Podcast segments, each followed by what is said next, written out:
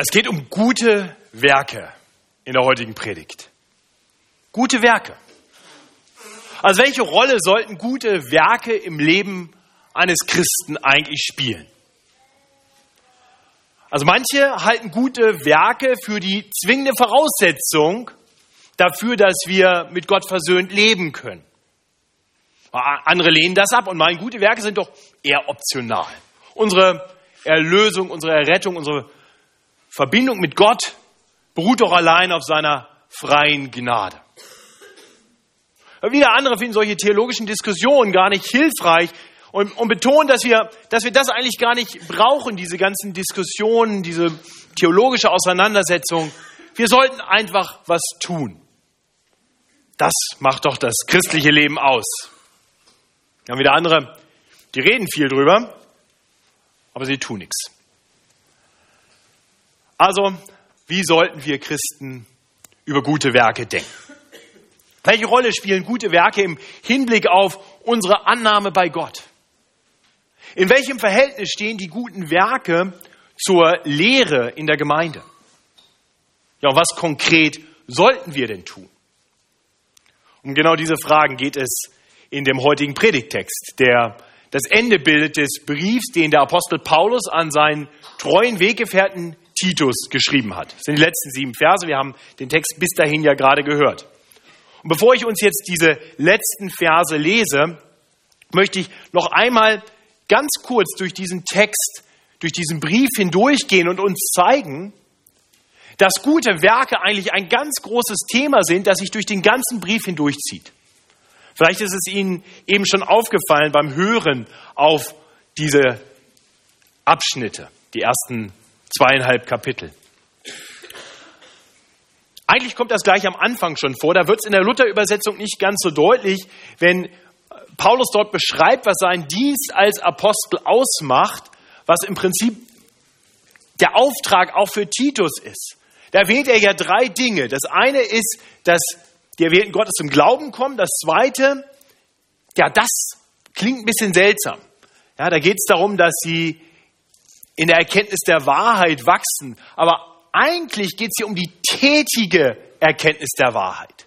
In anderen Übersetzungen heißt es auch eine Erkenntnis, die zur Frömmigkeit führt.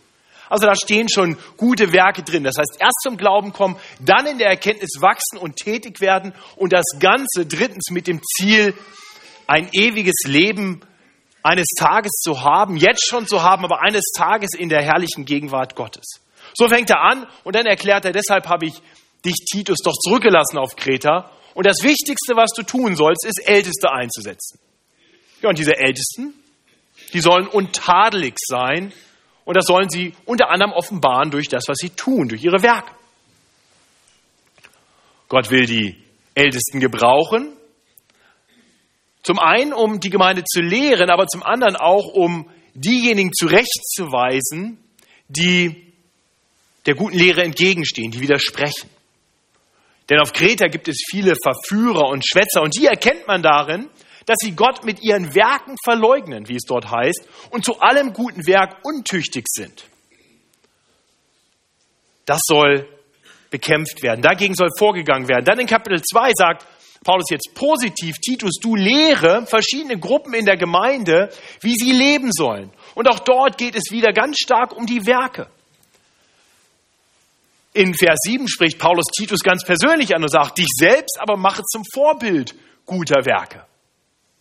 Und dann spricht er auch noch die Sklaven an, die sich ja in allem als gut und treu erweisen sollen, also treu ihre Werke tun sollen und so ihren Herren Zeugnis geben von ihrem Glauben. Und dann endet Kapitel 2 mit ja, einer Verkündigung des Evangeliums und dann mit dem Aufruf, dass, dass wir Christen doch von Gott in unserer Bekehrung durch das gnädige Werk Gottes zu seinem Eigentumsvolk gemacht wurden. Und da heißt es dann zum Abschluss, dass eifrig wäre zu guten Werken. Und dann Kapitel 3. Dort erklärt Paulus dem Titus, dass er die Gläubigen auf Kreta dazu anhalten soll, sie daran erinnern soll, ja, dass sie der Gewalt, der Obrigkeiten untertan und gehorsam sein, zu allem guten Werk bereit. Also ich glaube, man kann feststellen, der Titusbrief hat ganz viel mit guten Werken zu tun. Und das kommt zum Abschluss nochmal ganz besonders in den Vordergrund. Und deswegen möchte ich uns jetzt diese Verse 8 bis 15 vorlesen. Und es ist immer interessant, einen Briefanfang und einen Briefschluss zu lesen, weil das ist meist so der Schlüssel zum Verständnis.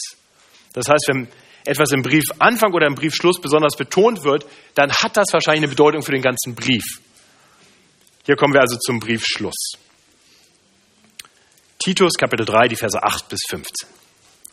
Das ist gewisslich wahr. Und ich will, dass du dies mit Ernst lehrst, damit alle, die zum Glauben an Gott gekommen sind, darauf bedacht sind, sich mit guten Werken hervorzutun.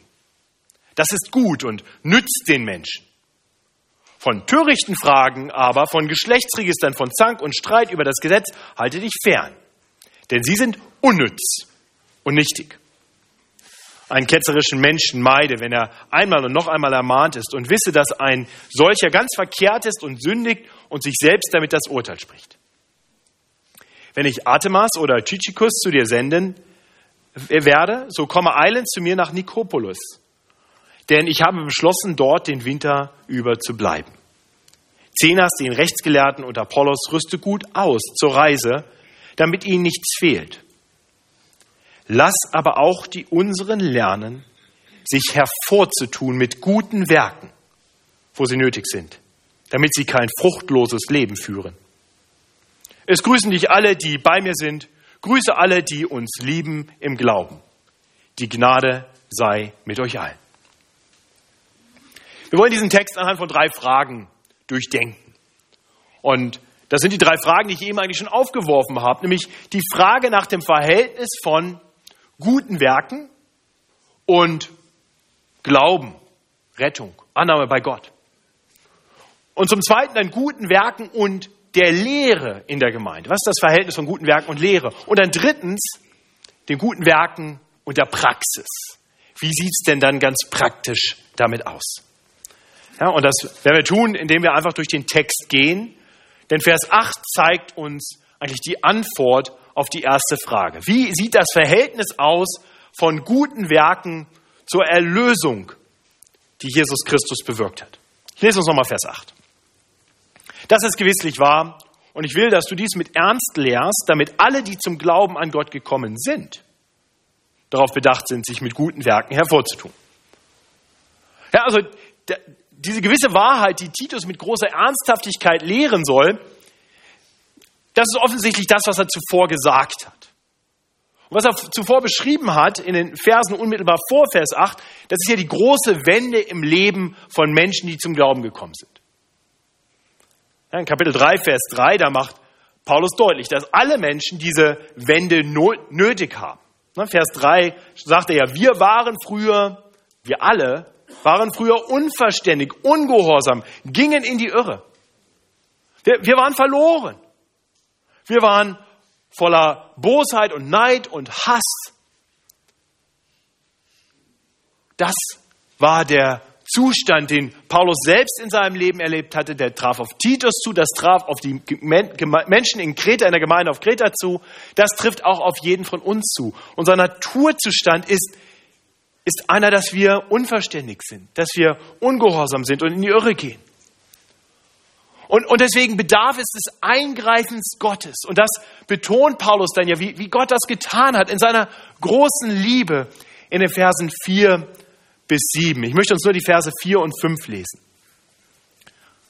Robin hat die letzte Woche wunderbar ausgelegt. Und wer die Predigt nicht gehört hat, der kann sie sich, wie gesagt, gerne nochmal anhören. Ich glaube, das ist ganz hilfreich, darüber nachzudenken, was Gott für uns getan hat dann heißt es als aber. Das Wort aber ist immer ein herrliches Wort in der Bibel oder fast immer. Als aber erschien die Freundlichkeit und Menschenliebe Gottes, unseres Heilands. Machte er uns selig oder rettete er uns. Nicht um der Werke der Gerechtigkeit willen, die wir getan hätten, sondern nach seiner Barmherzigkeit durch das Bad der Wiedergeburt und Erneuerung im Heiligen Geist. Ich lese einfach noch weiter, weil es so schön ist. Denn den er über uns reichlich ausgegossen hat, durch Jesus Christus, unseren Heiland, damit wir durch dessen Gnade gerecht geworden Erben des ewigen Lebens würden nach unserer Hoffnung. Das ist gewisslich wahr. Und was, was Paulus hier beschreibt, das ist, das ist die Basis unseres Lebens, unseres neuen Lebens, des Lebens, zu dem wir eben wiedergeboren wurden. Das ist die Basis eines Lebens als Christ. Das beschreibt die große Wende. Gott hat eingegriffen. Die Freundlichkeit und Menschenliebe Gottes ist erschienen. Sie ist erschienen, als Jesus Christus in diese Welt kam. Sie ist erschienen, als Jesus Christus Mensch wurde und die Freundlichkeit Gottes uns vorgelebt hat. Die Menschenliebe Gottes sichtbar gemacht hat in seinem persönlichen Leben, so wie er mit uns Menschen lebte. Voller Liebe, voller guter Werke. Und sie ist sichtbar geworden noch mehr, als er dann das getan hat, was notwendig war, damit wir selig sein können, wie es hier bei Luther heißt, damit wir gerettet sein können, damit wir versöhnt sein können mit Gott. Denn wir hatten ein Problem, nicht? aufgrund unseres in die Irre gehens, und von Gott abwenden, waren wir unter seinem gerechten Zorn. Aber dann kam Gott selbst in Jesus Christus. Die Freundlichkeit und Menschenliebe Gottes ist erschienen. Und Jesus Christus ging dann den Weg, den wir verdient hätten, den Weg ans Kreuz. Er starb den Tod, den du und ich verdient hatten. Er gab sein Leben als Lösegeld für viele. Und, und jeder, der das erkennen darf, jeder, der Jesus Christus im Glauben als seinen Retter und Herrn anerkennt, darf wissen, dass seine Schuld, all das Böse in seinem Leben, all das, worauf Gottes gerechte Strafe gestanden hätte, von Jesus schon bezahlt wurde. Er hat die Schuld bezahlt am Kreuz von Golgatha. Wir sind befreit von aller Schuld. Wir sind gerettet vor dem Gericht Gottes. Wir sind von Gott hineingeliebt worden in sein Volk. Wir gehören jetzt zu ihm, versöhnt auf alle Zeit. Und wir haben ein Erbe bekommen, von dem wir hier lesen. Ein Erbe, das in der Ewigkeit sichtbar wird. Wir werden Miterben mit Christus sein und in einer heilen Welt leben. Für alle Ewigkeit. Kein Leid, keine Tränen mehr. Das ist die sichere Zukunft aller die diese große Wende erlebt haben. Paulus sagt, das ist gewisslich wahr. Und das soll mit allem Ernst gelehrt werden. Das ist die Botschaft schlechthin. Das ist die Botschaft, die ich in jeder Predigt verkündige, weil sie so wichtig ist, weil sie so fundamental ist für unser Leben. Und wenn ich heute über gute Werke rede, dann immer nur auf dieser Grundlage. Unsere guten Werke können uns das nie verdienen. Nicht um der Werke willen, die wir getan haben, heißt es hier. Nein, das Werk Gottes in Jesus Christus, das ist das gute Werk, das uns befreit hat. Befreit hat zu einem neuen Leben, das uns ein neues Leben gegeben hat. Und dieses neue Leben leben wir nun, erfüllt mit dem Heiligen Geist, so dass dann durch uns die Freundlichkeit und Menschenliebe Gottes sichtbar wird, auch für andere Menschen. So kam Gott in das Leben der meisten von uns. Dass Menschen, die selber diese große Wende in ihrem Leben erlebt hatten, davon Zeugnis gegeben haben. Das weitergesagt haben, diese gute Botschaft der Rettung allein aus Gnade. Allein durch den Glauben an Jesus Christus. Und wir haben diese Botschaft oft gerade auch deshalb geglaubt, weil wir eben nicht nur die Worte gehört haben, sondern auch gesehen haben, dass diese Botschaft wirklich Leben verändert. Vielleicht denkst du kurz zurück, wie bist du zum Glauben gekommen? Wer hat dir diese Botschaft gebracht? Und warum war diese Botschaft glaubwürdig für dich? Klar, weil Gott dir diese Erkenntnis geschenkt hat, weil er den Glauben in deinem Herzen gewirkt hat, aber auch weil diese Botschaft uns oftmals vorgelebt wurde. Und so soll uns diese große Lebenswende dazu führen, dass wir nun unseren Glauben den Menschen durch gute Werke vorleben. Vers 8 endet damit den Worten, das ist gut und nützt den Menschen. Ja, Gottes Freundlichkeit und Menschenliebe zeigt sich darin, dass wir die wir zu Jesus Christus gekommen sind, eben nicht nur von ihm reden sondern auch seine Werke tun. Und das ist gut, gut für die Menschen. Das ist gut für die Menschen in der Gemeinde. Es nützt der Gemeinde erstens, weil wir uns so dann einbringen mit den uns von Gott gegebenen Fähigkeiten, um einander zu ergänzen, um einander zu ermutigen, zu erbauen, um einander da zu helfen, wo wir Hilfe brauchen. Es ist gut und nützlich, wenn unser Glaube nicht rein intellektuell ist, das ist sowieso kein echter Glaube, sondern tätig wird. Das nützt der Gemeinde. Ich bin dankbar dafür, dass so viele sich einbringen mit ihren Gaben. Nur so können wir funktionieren miteinander. Aber es ist nicht nur gut für die Gemeinde, es ist vor allem auch gut für die Ungläubigen, die, die nämlich dann sehen, dass wir anders leben.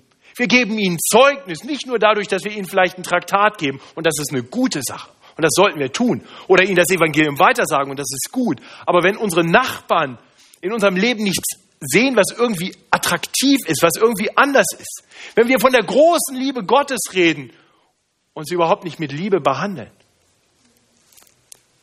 unsere Botschaft nichtig.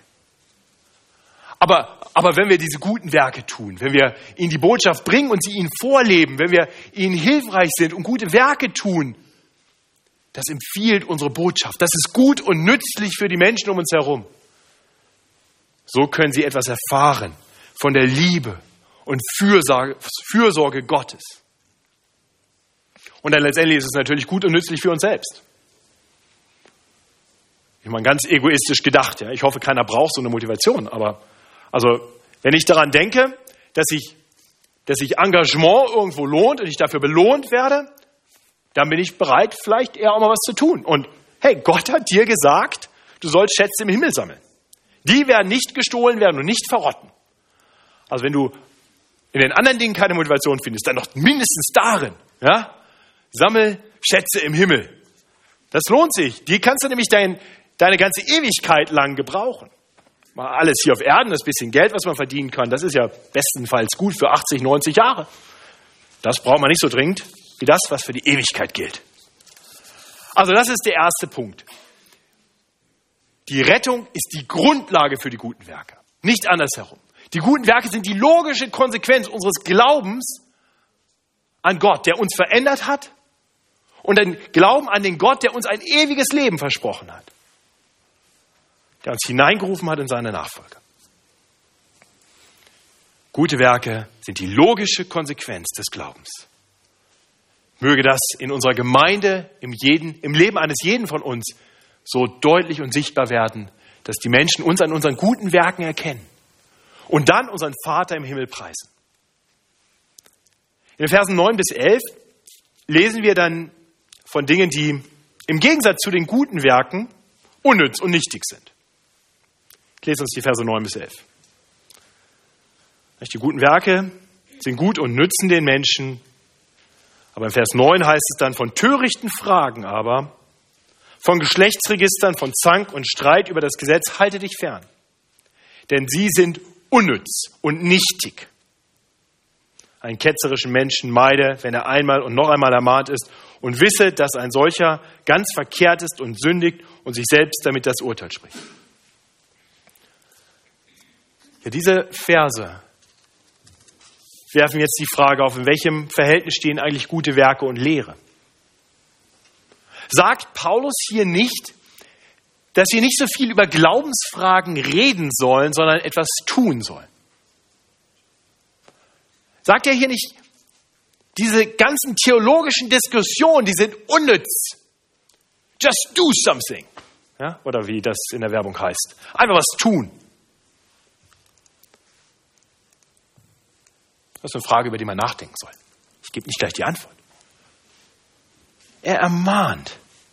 Er ermahnt, sich nicht törichten Fragen auszusetzen. Aber natürlich, natürlich meint er damit nicht, dass wir gute Werke gegen die Lehre ausspielen sollen. Es geht ihm nicht darum, dass gelehrt werden soll und dass theologische Diskussionen stattfinden sollen.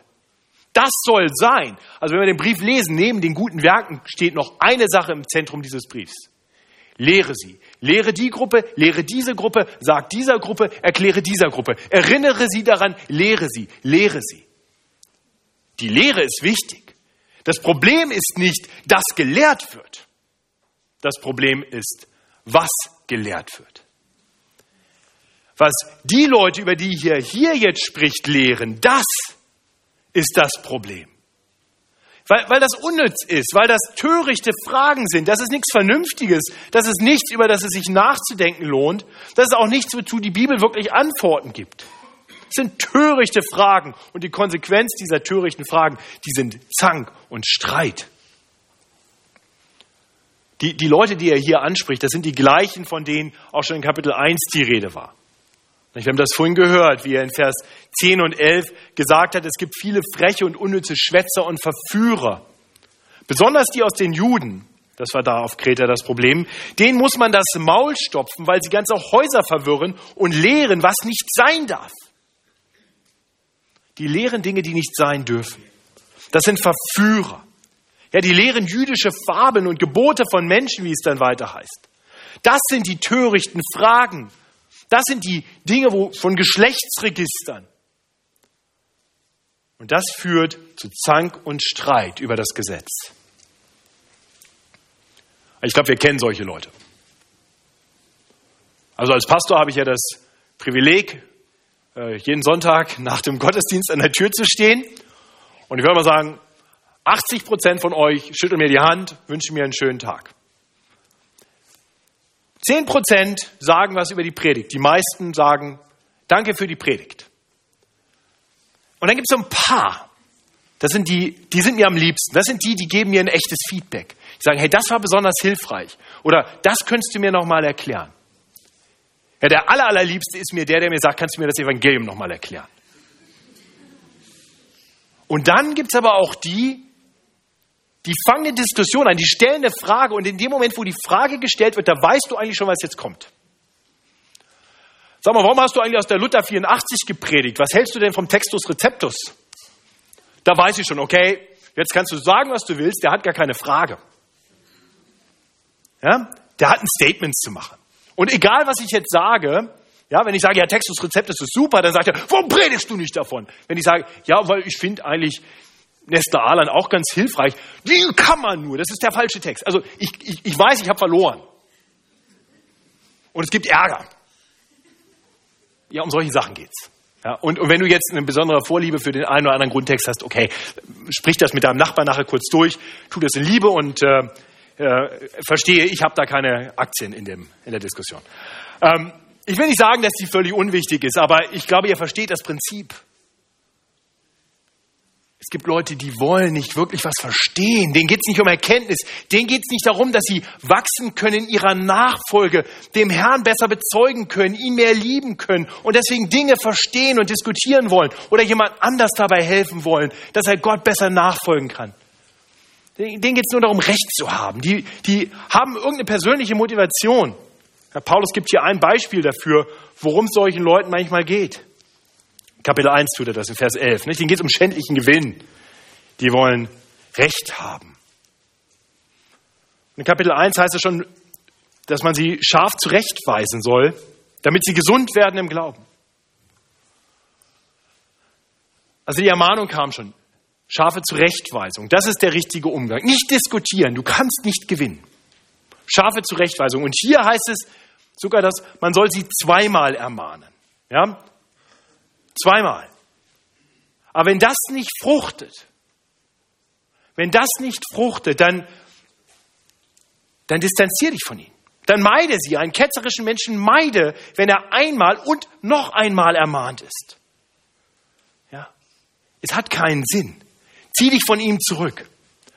Paulus ist also ganz wichtig, dass die gute Lehre in der Gemeinde viel Raum hat und dass sie eben nicht durcheinander gebracht wird durch solche Verführer, die eben Dinge lehren, die nicht sein dürfen. Die, die falsche Lehre darf keinen Raum in der Gemeinde haben, denn sie ist zerstörerisch. Deswegen soll man solche Leute meiden. Das führt in letzter Instanz dazu, dass man sie aus der Gemeinde ausschließen soll, sie isolieren soll. Mit dem Ziel, wohlgemerkt, mit dem Ziel, dass sie gesund werden im Glauben. Mit dem Ziel, dass sie erkennen, Mensch, ich bin auf dem falschen Weg dass man sie zurückgewinnt in die Gemeinde hinein. Das ist immer das Ziel. Aber es geht eben auch um die Gemeinde. Und da geht es darum, dass die gute Lehre Raum hat und die falsche Lehre keinen Raum bekommt. Denn die gute, gute Lehre wird Frucht bringen. Und falsche Lehre schadet. Konkret bringt sie Zank, Streit und Spaltung, wie es hier heißt. Und dagegen soll man vorgehen. Das ist übrigens etwas, was wir nicht nur hier in diesem Text lesen, sondern wir sehen das veranschaulicht in der ganzen Bibel. Gute Lehre bringt Frucht. Immer da, wo die Lehre klar ist, wo, wo die biblische Lehre viel Raum bekommt, da geschehen gute Werke, da entsteht Frucht. Ja, wenn, wenn wir einfach in der Apostelgeschichte ein bisschen lesen, da kann man anfangen, gleich nach der Pfingstpredigt des Petrus, da kommen ganz viele zum Glauben und dann heißt es, dass sie sich trafen, täglich sitzen sie unter dem Wort Gottes. Und dann heißt es nur einige Verse weiter, alle aber, die gläubig geworden waren, waren beieinander und hatten alle Dinge gemeinsam. Sie verkauften Güter und Habe und teilten sie aus unter alle, je nachdem es einer nötig hatte. Der Glaube an Gott und die gute Lehre von Gott verändert die Menschen, dass sie gute Werke tun. Sehen wir im Fortgang der Apostelgeschichte immer wieder. Die Christen fallen auf durch ihre guten Werke. Und das sehen wir auch in der Kirchengeschichte. Ich finde das faszinierend zu sehen, wie die großen Lehrer in der Kirchengeschichte auch immer Menschen der Tat waren. Ich möchte ein Beispiel geben. Der Prinz der Prediger. Ja, wahrscheinlich ist, ist keiner aus, der, aus den letzten Jahrhunderten bekannter als guter biblischer Lehrer als Spurgeon. Ja, wer ihn noch nie gehört hat, das ist gut, den Namen sich mal zu merken. Charles Haddon Spurgeon war ein englischer Prediger. Ein Mann, der durch den Tausende zum Glauben gekommen sind, der Generationen geprägt hat. Einen großen Einfluss vor allem auf den deutschen Baptismus hatte, aber auch in die FEG-Geschichte hinein. Und, und Spurgeon, dieser Prinz der Prediger, deshalb Predigten bis heute noch von vielen Leuten gelesen werden und sie erbauen in der Lehre, sie zurüsten. Das war ein Mann der Tat. Er predigte ständig.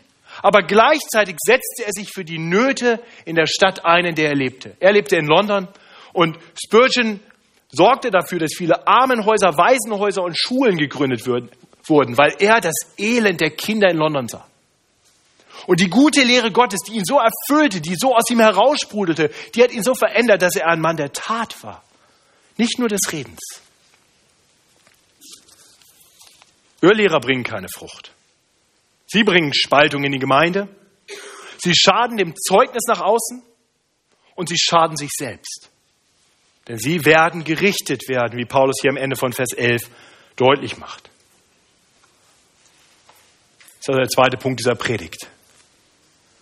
Das ist die letzte scharfe Ermahnung in diesem Brief, der durchaus einige scharfe Ermahnungen hat. Und dann kommen wir zum wirklichen Briefschluss, den Versen 12 bis 15. Und der beginnt mit zwei ja, konkreten Aufträgen an Titus, die Paulus ihm gibt. Die klingen jetzt erstmal für uns vielleicht nicht ganz so praktisch. Ja? Also Vers 12. Wenn ich Artemas oder Tychikus zu dir senden werde, so komm eilend zu mir nach Nikopolis, denn ich habe beschlossen, dort den Winter über zu bleiben. Ja, Paulus hat ja Titus auf Kreta zurückgelassen, weil noch Wichtiges geschehen musste. Er sollte Älteste einsetzen, er sollte die Gemeinde noch lehren. Aber Paulus hatte offensichtlich noch mehr mit Titus vor. Das war keine Entsendung für den Rest seines Lebens, sondern das war ein kurzer Auftrag, wo er quasi mit apostolischer Autorität in der Gemeinde Dinge ordnen sollte, aber dann sollte er weiterziehen. Paulus wollte auch sogar noch jemanden senden, der dann die Arbeit dort noch weiter begleiten könnte. Und wenn so der kommt dann, entweder der Artemas oder der Tychikus, dann sollte Titus zu Paulus kommen. Paulus hatte ein besonderes Anliegen. Ja, er verbringt seinen Winter in Nikopolis und, und da ist ihm der Titus irgendwie nutzbar. Der soll zu ihm kommen. Er will ihn wieder bei sich haben. Vielleicht hat er andere Dinge, die Titus für ihn tun soll. Titus war also nicht nur guter Lehrer für die Gemeinde in Kreta, er war ein treuer Diener des Herrn und er war ein treuer Weggefährte des Apostels. Und so macht er sich dann sicherlich auf den Weg und geht zu ihm. Ja? Aber vorher hat er noch einen Auftrag. Nicht nur, dass er zu Paulus kommen soll, Vers 13. Zenas, den Rechtsgelehrten und Apollos, rüste gut aus zur Reise, damit ihnen nichts fehlt. Kriegt hier also einen Auftrag, praktische Hilfe zu leisten. Die beiden Männer waren wahrscheinlich die Männer, die diesen Brief überbracht haben. Die, die Post hat das damals, man konnte ihn nicht einfach per E-Mail schicken oder so. Das heißt, typischer wurden, typischerweise wurden die Briefe ja mit Leuten mitgeschickt. Und wahrscheinlich waren es diese beiden, die durchgereist sind, dem Paulus diesen Brief mitgegeben haben. Wissen wir nicht ganz genau, aber sehr gut vorstellbar, dass Zenas und Apollos also durch Kreta durchkommen, zu dieser Insel hinreisen. Und jetzt kriegt, Paul, jetzt kriegt Titus einen konkreten Auftrag. Rüste sie zu.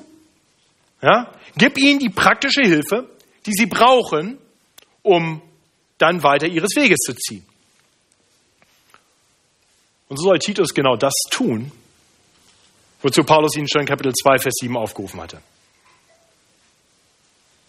Dich selbst aber mache zum Vorbild guter Werke. Titus ist nicht nur der Lehrer. Titus hat hier eine Vorbildfunktion. Er soll tätig werden. Und bevor er Paulus weiter dient, soll er diesen beiden Durchreisenden praktische Hilfe leisten. Vers 15, der abschließende Vers, der macht dann deutlich, dass das nicht nur eine praktische Anweisung von einem Mann zum anderen war. Können wir sagen, okay, was hat das in diesem Brief zu tun? Ähm, Paulus schreibt halt seinem Freund Titus und, und wir uns geht das nichts an. Aber es geht offensichtlich die anderen etwas an. Dieser Auftrag steht direkt, bevor er sagt, es grüßen dich alle, die bei mir sind, grüße alle, die uns lieben im Glauben, die Gnade sei mit euch alle. Also scheinbar ist da eine, eine breitere Zuhörerschaft und die hören alle mit. Und ich denke, es ist gut, wenn wir da auch mithören. Titus hat konkrete Aufträge bekommen von Paulus. Er soll Zenas und Apollos versorgen. Er soll zu Paulus kommen. Okay, was hat das jetzt mit dir zu tun? Okay, also zu Paulus nach Nikopolis, die Reise können wir sparen, der ist nicht mehr da. Sind Zenas und Apollos heute hier? Okay, um die müssen wir uns auch nicht kümmern. Was hat das konkret mit dir zu tun? Wie so oft in der Bibel, illustriert uns eine ganz konkrete Anweisung ein biblisches Prinzip. Nur über gute Werke reden, Titus, taugt nichts. Lebt den Leuten das vor.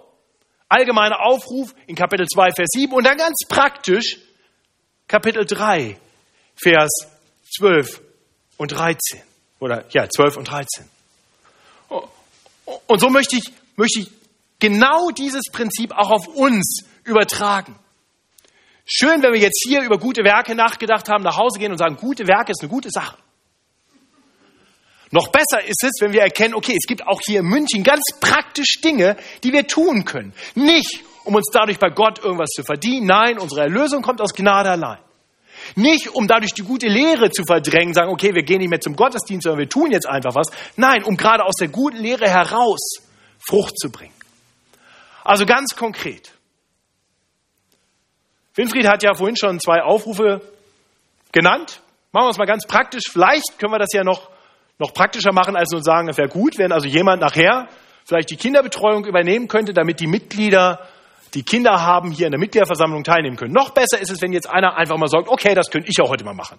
Also ist jemand kein Mitglied dieser Gemeinde und bereit, sich nachher zu engagieren, gute Werke zu tun, damit die Eltern mal in Ruhe bei einer Mitgliederversammlung dabei sein können. Einfach kurz die Hand heben, tut gar nicht weh und die Kinder sind lieb. Super, danke schön. Da hinten Marianne Kieslich und da Traudel Rosin. Danke euch und da ist noch jemand. Deinen Namen weiß ich jetzt gerade nicht. Maria. Marielle. Marielle. Danke euch dreien. Hinten im Mehrzweckraum nachher. Ganz klasse. Ja? Ich werde jetzt keine Freiwilligen weiter aufrufen, keine Sorge, ihr könnt jetzt eure Arme entspannen und nicht verkrampft festhalten oder gucken, kann ich vielleicht. Ähm, aber wir brauchen nachher Leute, die auch die Dinge runterbringen mit Abspülen. Ja? Also ihr müsst jetzt nicht eure Hand heben, aber vielleicht sagt ihr, hey, das ist ein gutes Werk, das kann ich heute tun. Ich bin hier eingeladen zum Essen und dafür wasche ich nachher ein paar Teller ab. Würde denen helfen, die sich treu darum kümmern, dass das Ganze überhaupt stattfindet. Noch allgemeiner. Wir haben Bedürfnisse in der Gemeinde. Praktische Not. Die Leute heißen nicht Zenas und Apollos, Ja, aber die stehen häufiger auf der Wand. Wir haben einige Senioren, die bräuchten Leute, die sie zum Gottesdienst fahren. Wir brauchen Leute, die vielleicht auch mal die besuchen aus unserer Gemeinde, die eben nicht mehr am Gottesdienst teilnehmen können, damit sie wissen, wir denken an sie. Jemand, der ihnen aus der Bibel vorliest, vielleicht jemand, der für sie einkaufen geht. Ganz praktische Dinge. Stefan Hartmann hat das treu in den letzten Jahren koordiniert. Stefan Hartmann geht in die Gemeindegründung im Münchner Südwesten. Wir brauchen jemand, der sagt, das Thema Diakonie in der Gemeinde, da kann ich mich eigentlich drum kümmern. Und wir brauchen Leute, die mitarbeiten. Denn viele Hände machen die Arbeit leicht. Vielleicht ist das etwas, was du tun magst. Nicht um dir was bei Gott zu verdienen, sondern weil du von Gott errettet bist und ihm nachfolgen willst in deinen Werken. Konkret im Kinderbereich. Wir brauchen Mitarbeiter, die sich sonntags früh, während wir hier Gottesdienst feiern, unten in den Kindergottesdiensten engagieren. Eine tolle Gelegenheit.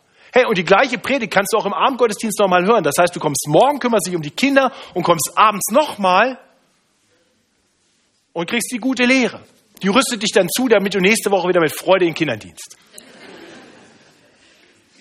Wir können Mittwoch früh sehr gut ein oder zwei Leute gebrauchen, die Mittwochvormittag Zeit haben, weil wir Mutter-Kind-Kreis hier in der Gemeinde haben oder Schmetterling-Kreis in der Gemeinde haben. Ich glaube, sogar Dienstag und Mittwoch gibt es da Gelegenheiten. Aber Mittwoch weiß ich, brauchen wir dringend Leute, die helfen. Ich sehe jeden Mittwoch hier massenhaft Frauen die Gemeinde verlassen. Immer wieder auch welche, die, die noch gar nicht gläubig sind, die aber hier in die Gemeinde kommen, weil es hier Mutter-Kind-Kreis gibt. Junge Mütter, die wir mit dem Evangelium erreichen können. Aber die Mütter, die das koordinieren, die das leiten, die müssen sich teilweise dann um die Kinder kümmern und können sich nicht um die Lehre kümmern. Oder die Lehre wird gestört, weil man die Kinder nicht betreut kriegt. Vielleicht magst du dich da engagieren, Kinder mit betreuen. Es gibt auch gute Werke außerhalb der Gemeinde die wir tun können. Vorhin stand dran, dass der Gebetsspaziergang, ich glaube, es ist am 28.11. ursprünglich mal gewesen, als er wurscht, wann er nicht stattfindet, ist sowieso nicht so wichtig.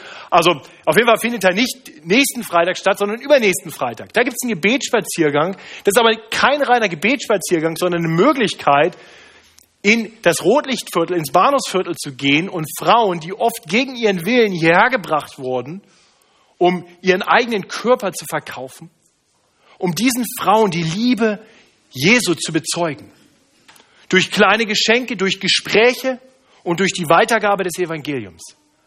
Also wer Interesse daran hat, Freitag in der übernächsten Woche, meine Frau Sarah sitzt ganz hinten gerade, koordiniert das, sprecht sie an oder kommt auf mich zu. Wir können immer noch Leute gebrauchen, die mitarbeiten. Wir freuen uns über jeden, der auch mitbetet. Peter Burkhardt sitzt hier vorne rechts. Peter, steh mal kurz auf, damit dich jeder sieht. Peter Burkhardt hat sich bereit erklärt, sich zu engagieren, damit wir hier in München ein Licht sein können unter den Flüchtlingen.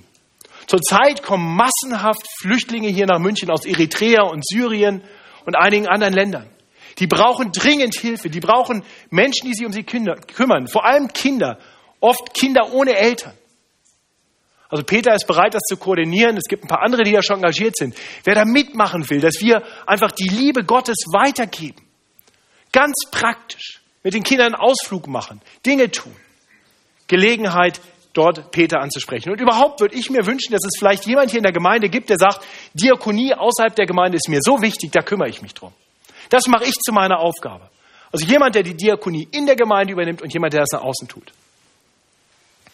Und schließlich wollen wir natürlich die Liebe Gottes gerade auch so bezeugen, dass unsere Worte und Taten miteinander Hand in Hand gehen.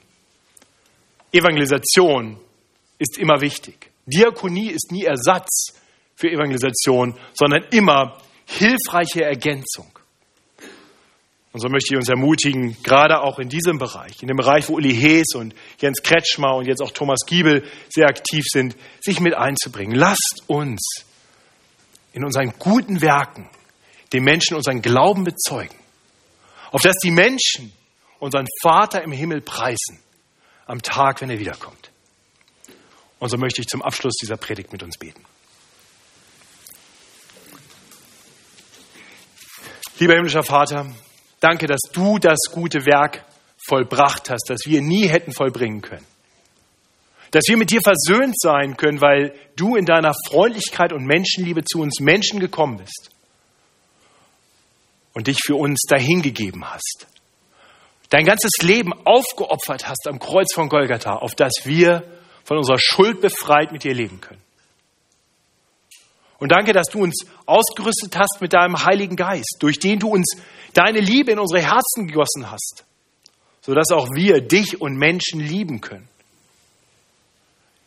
Herr, wir bitten dich, dass du uns zeigst, wie wir unsere Liebe ganz praktisch zum Ausdruck bringen können. Wir wollen dich bitten, dass du uns immer mehr zurüstest. Nicht aufgrund von Druck oder Zwang, sondern aus einem frohen Herzen, dich zu bezeugen in guten Werken. Herr, und so wollen wir dich bitten, dass du in allen Dingen die Ehre bekommst. Und wir frohen Herzens dich bezeugen in allen Dingen. So segne uns dazu. Amen.